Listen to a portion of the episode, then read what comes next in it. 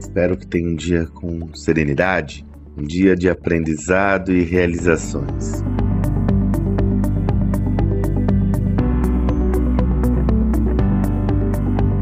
Está fazendo uma reflexão numa organização com toda a diretoria e a presidência, quando nós estamos explorando essa questão e que muitas organizações têm uma grande aversão ao risco.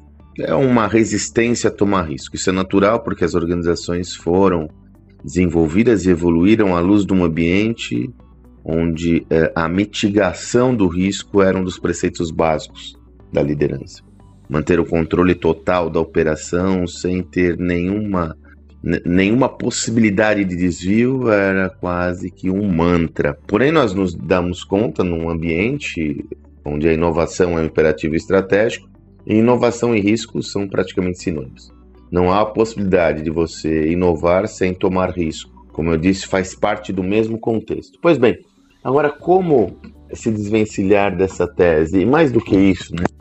a despeito de ser um tema é, fundamental, essa, essa perspectiva de você tomar riscos, é inegável que faz parte também do escopo de atividades de um líder é, não colocar a empresa em exposição. Né? Então, como organizar esses dois vetores? Ou seja, não, não expor demais a organização, mas também não deixar de inovar devido ao risco. A minha tese central é a seguinte: o problema não é tomar risco, não. Isso faz parte hoje do processo decisório de qualquer líder. O grande problema é não mapear os riscos inerentes a uma decisão. Esse é o ponto. Se você faz um mapeamento, ao tomar uma decisão crítica, constrói, identifica, mapeia todos os riscos envolvidos naquela decisão, eu sempre sugiro, coloca numa coluna o risco, na outra, qual é a criticidade daquele risco, baixo, médio ou alto, e na outra, qual é a ação corretiva se esse risco acontecer, o que eu faço? Você pode ter duas colocações. A primeira, Sandro, mas tem riscos que eu não tenho uma ação corretiva causal. Enfim, mapeia essa informação. A outra questão que você pode me falar é o seguinte, Sandro, mas tem riscos que eu não consigo mapear. Seguramente essa é uma colocação pertinente.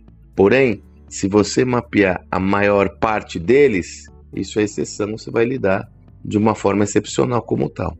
Dessa forma, você vai olhar esse chart e vai falar assim: eu suporto os riscos dessa decisão, eu suporto tanto no que tange a pressão financeira, emocional, desvio de foco.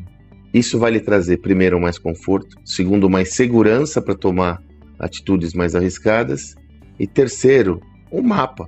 Um mapa que não só com você, mas que vai estar disponível a todos da organização, para que se houverem desvios, se houver, desculpe, se houver desvios, as decisões já estão enunciadas, de modo a que todos saibam aonde estão se metendo e quais atividades devem ser definidas e tomadas. Então, o problema não é tomar risco. O grande problema é não mapear os riscos e dar um salto no precipício sem uma rede de proteção. Aí sim, não é nada inteligente, nem tão pouco ousado. Espero que você tenha um excelente dia.